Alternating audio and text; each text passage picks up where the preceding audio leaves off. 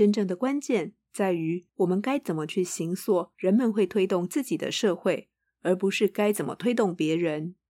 当然，这会建立在我们相信人性本性良善的基础之上。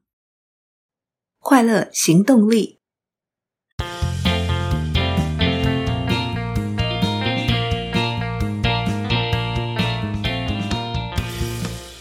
欢迎收听《快乐行动力》，这是一个学习快乐、行动快乐的 Podcast。我是向日葵，又到了分享好书的时间。今天要分享的这本书，真的是一本超级重量级的好书。不仅仅书的厚度是重量级，超过五百页。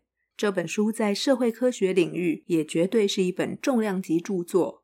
它与许多历史上最著名的实验或案例直球对决，透过扎实研究揭开被隐匿的真相，是一本论述人性善念的希望之书。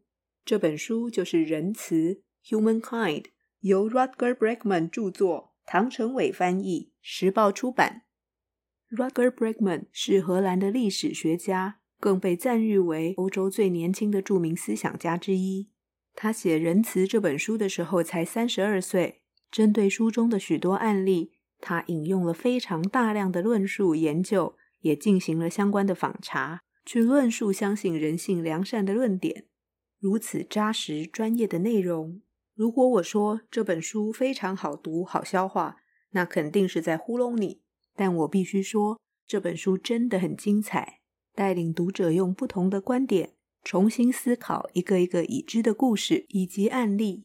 它更积极地带领读者从企业、教育与政治三个面向，在相信人性良善的前提下，能够发展出怎么样的可能性。与现在大家已知的社会样貌截然不同。向日葵非常推荐大家读这本书，不是因为大家都说它好，也不是因为对书中的思想百分之百的照单全收。毕竟我们相信什么，就会看到什么。就算怀抱着只追寻事实的态度研究历史，看见的事实也很难不受到自身的观点所影响。案例的选择已经做了第一轮的筛选。更何况，作者不只是一位思想家，甚至可以更进一步说，他是一位梦想家。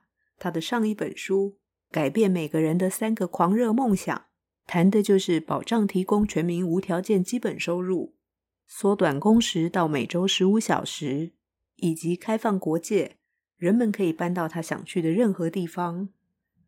谈到这里，我想大家对他的狂热应该很有感了。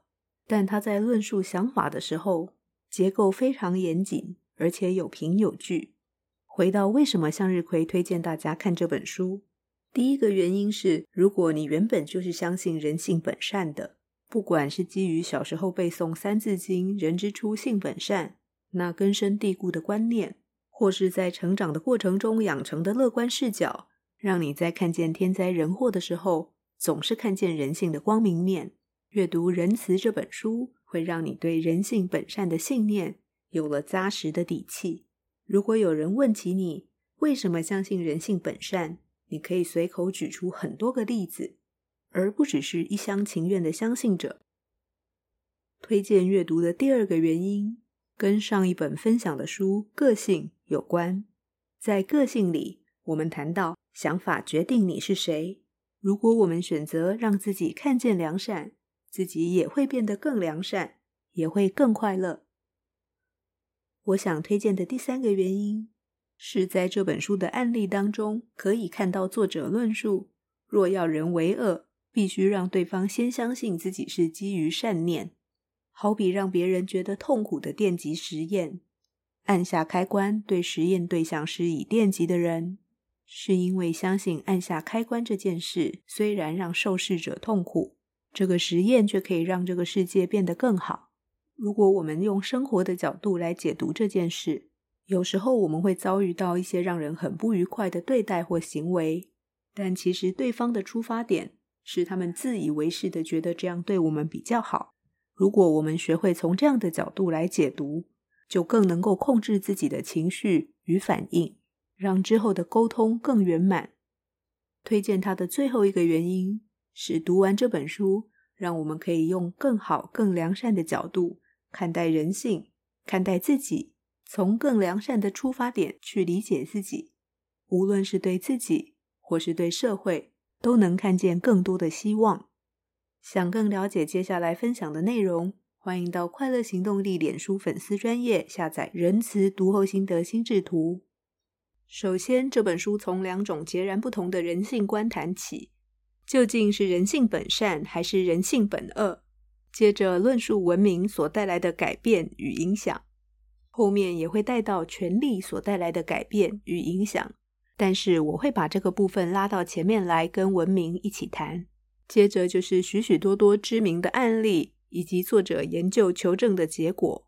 书的后半段则是在说，人是可以推动自己的，并且从企业、教育与政治三个面向，分别举出了实际的案例。不知道正在收听节目的你，倾向相信人性本善还是人性本恶呢？英国政治哲学家汤马斯·霍布斯。在英国内战期间，完成了政治哲学史上的重要著作《利维坦》。这本书奠定了西方政治哲学的发展。他认为人是由恐惧所驱使的，因为害怕死亡，希望自己能够免于恐惧、免于暴力的死亡，所以需要每一个个人把自己与生俱来的权利交给一个绝对的威权，让这个威权来避免内部的混乱。否则，一旦人得到了绝对的自由，就会进入一种孤单、匮乏、糟糕、野蛮又短暂的自然状态，也就是所有人对抗所有人的战争状态。他的论述与想法，让他死后的那些管理者、独裁者、统治者都有一个基本的论述依据：政府需要有强大的权力统治人民，人民需要被严格的法律管理。否则，人民只会生活在无尽的恐惧中，人类是没有办法好好的自由生活。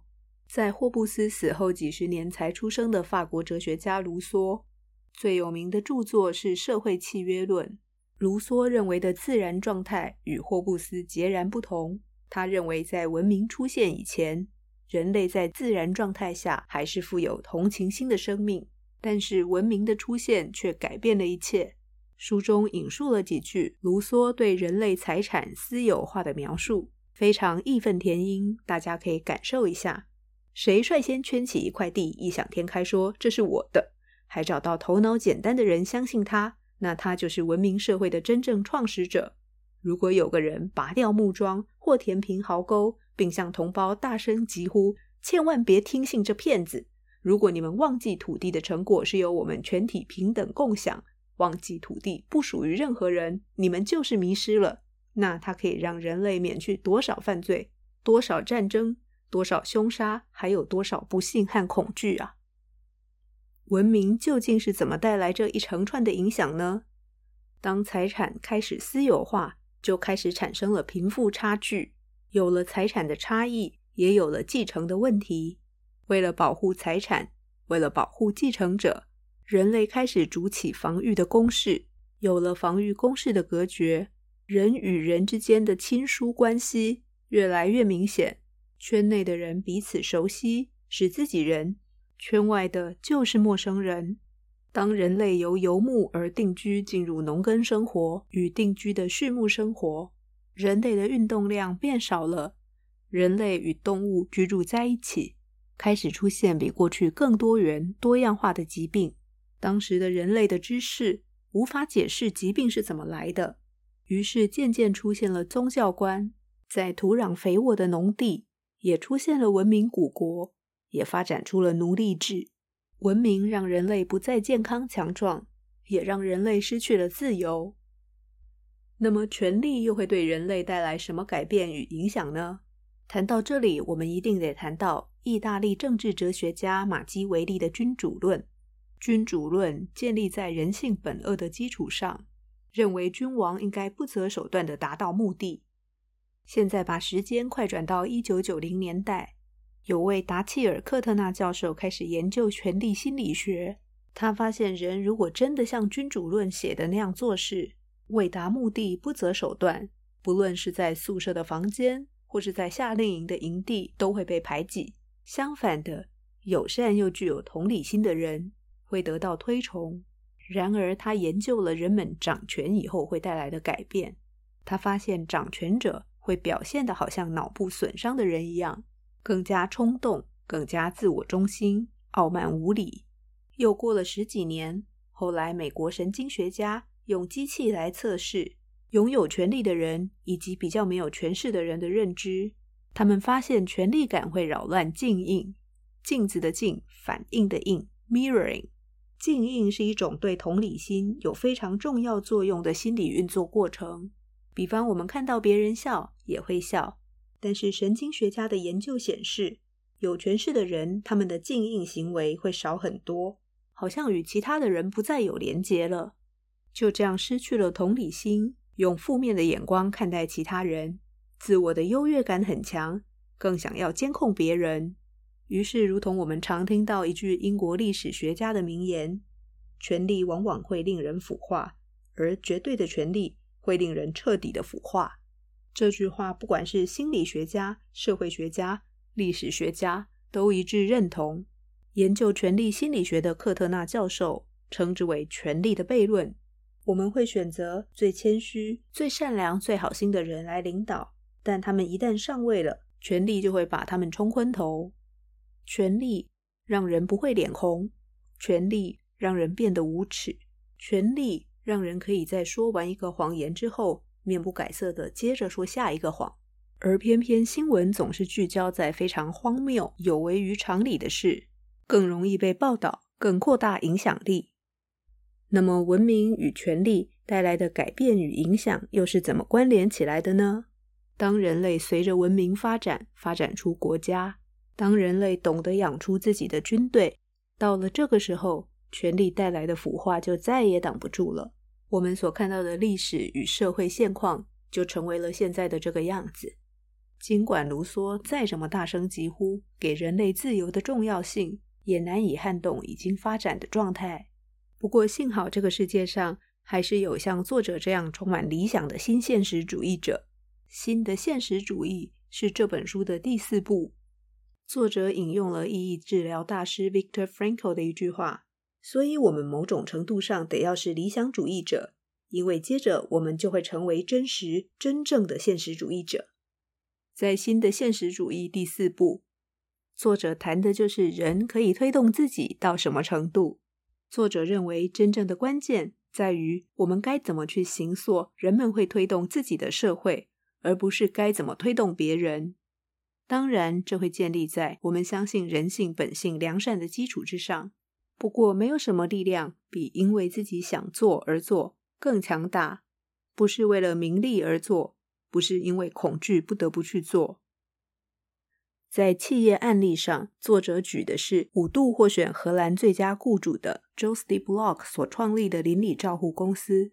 他得到了伦敦皇家文艺会的阿尔伯特奖章。得过这个奖章的。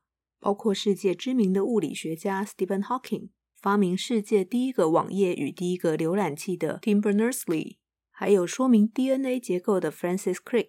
那么 Joost de Blok 到底有什么创新的想法，能够得到这么大的肯定呢？他在推动的是在居家医疗组织邻里照护，简单说就是在地方照护病人。在现代的管理学告诉我们，产销人发财。生产、行销、人资、财务、研发都要管理，策略要管理，专案要管理，组织行为一样要管理。为什么需要那么多的管理？因为管理学的本质相信人不会推动自己，就算觉得自己是个有内在动机的人，也觉得别人没有内在动机。所以要驱动一个人，就必须给他诱因，唯有钱或是惩罚才会让他动起来。必须设置各式各样的 KPI 绩效指标，也必须严密的监控员工的行为。然而，书中提到，在二零一三年，一份针对一百四十二个国家、超过二十三万人进行的超大型研究，发现只有百分之十三的人认为自己相当投入工作。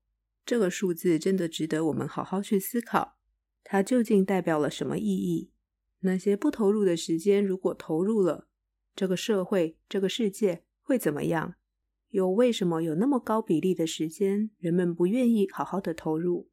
而 Joost de Block 所做的事，就是放手管理。他发自内心认为，员工是受内在力量驱动的专业人员，他的邻里照护团队由四名看护组成，从荷兰的东部开始，发展到现在已经成为了一个超过一万四千人的组织。在荷兰全国有超过八百个团队在运作。很难想象一个这么大的组织没有管理人、没有客服中心、没有筹划的人、没有业绩目标或分红，也很少开会，更没有漂亮的总部办公室在荷兰的首都阿姆斯特丹。每一个十二个人的邻里照护团队自主管理，自己雇佣同事，总公司连人资部门都没有，只有一个财务部门。每一个团队有自己的预算，当然也没有行销部门。就这样，一间没有人资部门的公司，五次得到最佳雇主奖；一个没有行销部门的公司，却得了照护类别最佳行销奖。不仅员工与顾客的满意度高得不可思议。照护的品质更是明显高于平均值。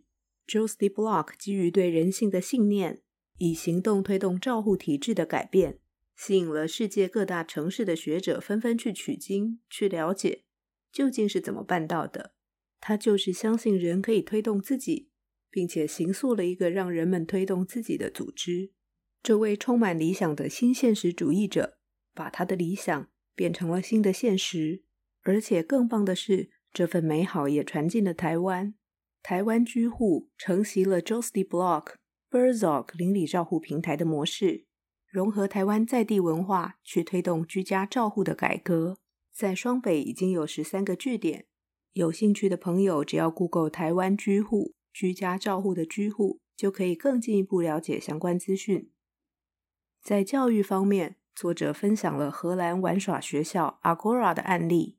Agora 阿格拉是希腊文，原本的意思是市集。在古希腊罗马的城市中，人们交易、聚集、讨论事情的中心。Agora 是一个强调学习而不是教学的学校，没有班级，没有教室，没有功课，也没有成绩。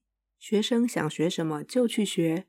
学生有一位辅导员，学生要准备自己的学习计划，跟辅导员讨论。每位学生至少每星期要跟辅导员碰面一次，一个辅导员最多辅导十八位同学，每位同学都能尽情展现自己原本的独特性。他们不同年纪、不同能力、不同程度都混在一起，而 Agora 提供了一个环境，帮助他们发展自主学习，成为自动自发、有创造力的人。Agora 的存在与成功，让我们不得不去思考一个问题。究竟是孩子不懂得掌握自由，还是因为我们的不信任，所以没有勇气让孩子自由的发展？因为我们自己所受的教育，我们所处的环境，让这一切遥远的不可思议。我想，我们必须先找到自己的内在动机，让内在动机推动自己前进，才会用别人也是被内在动机推进着前进的视角来看待这个世界。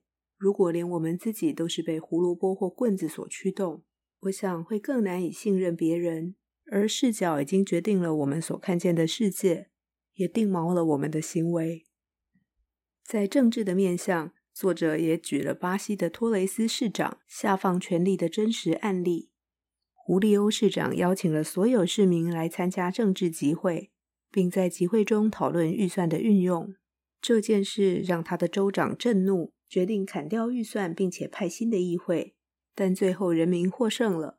胡利欧声望高涨，在他当选后的十年，托雷斯市达成了几十年的进展，贪污变少了，人们热切地参与政治，推动许多全新的建设。到了今天，托雷斯市还是有全世界最大的一笔参与式预算，每年年初会在五百六十个地方举行集会，欢迎每个人来提案选举代表。由托雷斯市的人民一起决定要把他们所缴的税分派到哪里，这跟选举民意代表由民意代表来参与有很大的差别。选举民意代表是人民把自己的权利交给了少数人，把自己的权益转移给民意代表去行使。但全民直接参与，不止人们会更了解城市的财务，也会破坏原本的组织文化，降低行贿的空间。让政客更难安插为此酬庸有关系的人。多雷斯是参与式预算的成功，再次让我们看见人是可以推动自己的。真正的问题是，我们该如何形塑一个让人推动自己的社会，发自内心去相信人性比想象的更好？作者也选择了几个让人相信人邪恶的一面的真实事件，找出了事件背后的问题或操控点，包括了米尔格兰电极实验背后的问题、罗伯斯山洞实验、史丹佛监狱实验等等。以一九六一年的米尔格兰电极器实验为例。这个实验在探讨，如果威权要求我们做出违背良心的事，我们能不能够反抗，或者我们会屈服？受测对象是老师。当隔壁房间的学生答错题目的时候，老师就必须按下电极器，对坐在电椅上的学生进行惩罚。学生是实验人员假冒的，但是老师并不知道，学生只要答错，惩罚的电极伏特就要提高，从一开始的十五伏特。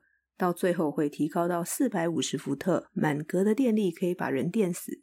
当时所有的媒体都报道了他的实验，因为实验的结果发现，居然有百分之六十五的人会一路按到四百五十伏特，就算知道是危险的电极，就算听到了隔壁的惨叫声，一样按下去。心理学家米尔格兰从此声名大噪，但实际上十年后，他才公布了一份在进行研究后所做的调查。他问参加的人：“这个情境让他们多么相信？”只有百分之五十六的人相信他们真的让学生感到电击的痛苦。问题来了：如果有一半的人觉得一切都是假的，那么他的研究到底会研究出什么？人们真的会相信，在耶鲁这样的机构里进行由科学家监控的实验，还会真的把人给折磨到电死吗？而且，我觉得更可怕的是。米尔格兰选择了在研究以后不让六百个参与者知道实验里的电极不是真的，因为他怕真相被泄露出来，自己会再也找不到愿意做实验的对象。所以有几百个人就以为自己曾经把另一个人给电死。看到这里的时候，我觉得他自己才是人性邪恶的实证，而不是那些被他胁迫甚至霸凌、要求按下电极按钮的受试对象。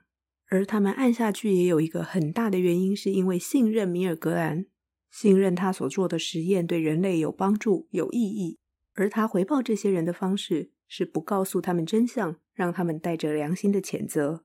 所以，虽然作者 Rutger Bregman 的论述证明了这个实验充满了戏剧效果，不具可信度，推翻了米尔格兰对于人性邪恶的论述，但我在米尔格兰身上也看见了反证，不择手段的作为。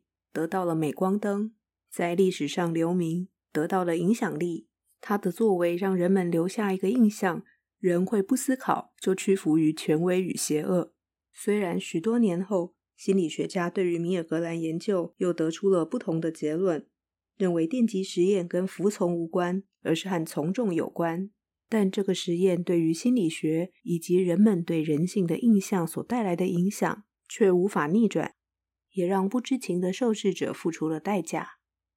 除了刚才提到的，还有一个经典案例是凯撒琳·苏珊·吉诺维斯的死亡。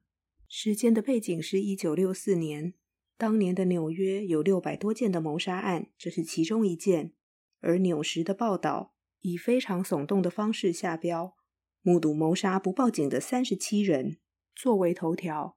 这篇报道说，皇后区三十八名正当守法的公民。眼睁睁看着一名凶手在骑游园尾随并三度刺杀一名女性，期间整整超过半小时。这样的报道让人觉得人真是冷血旁观、冷酷无情。但事实完全不是这么回事。这三十八个人其实大部分都不是目击证人。三十八这个数字是因为这个案子被警察问过的人总共有三十八位，当中有些也许听到了声音。有些根本就在睡觉，没有醒来。真正目击却没有直接作为的人确实有，只有两位。其中一位是不想被人关注的男同志醉汉，在一九六零年代对同志仍是充满歧视。他不希望被关注，但他还是觉得应该做些什么。他打给了自己的朋友，朋友请他赶快打给警察，他又不敢从自己住的地方打，所以他爬到了隔壁邻居家，又叫醒了住他隔壁的苏菲亚。苏菲亚立刻冲到楼下去帮忙。那时凶手已经离开了，剩下凯撒琳倒在那里。他伸手抱着他的朋友，凯撒琳就这样倒在苏菲亚的身上，过世在朋友的怀里。但是为什么苏菲亚没有被报道呢？虽然苏菲亚有跟一位报社的女记者谈过，但那位记者却扭曲了这件事情，说苏菲亚并不想被牵扯在里面。我很喜欢作者对这个案例所下的三个结论。这个案例教会了我们三件事：第一，我们对人性的观感往往有多么的不正常；第二，记者为了卖出三色星的故事，也就是 sensation，煽动人的功夫有多么技巧；最后，也最重要的是，在紧急的情况下，我们有多么绝对的可以信赖彼此。我想，人性是不分种族、国家属地的共通点。当我们用善的视角看待自己，我们会更趋近于善。当我们用善的视角看待世界，世界在我们的眼中也会变得更好。想法决定你是谁，让这本书带领我们看见更和善的人性，看见更多的美好与希望。今天的分享就到这里喽。喜欢节目，欢迎到 Apple Podcasts 或 Spotify 或 Mixer Box 留下五星好评与评论。任何建议或反馈，都欢迎您写信给向日葵。别忘记订阅追踪，欢迎分享给朋友。追求快乐，立刻行动。祝你快乐，我们下次见喽，拜拜。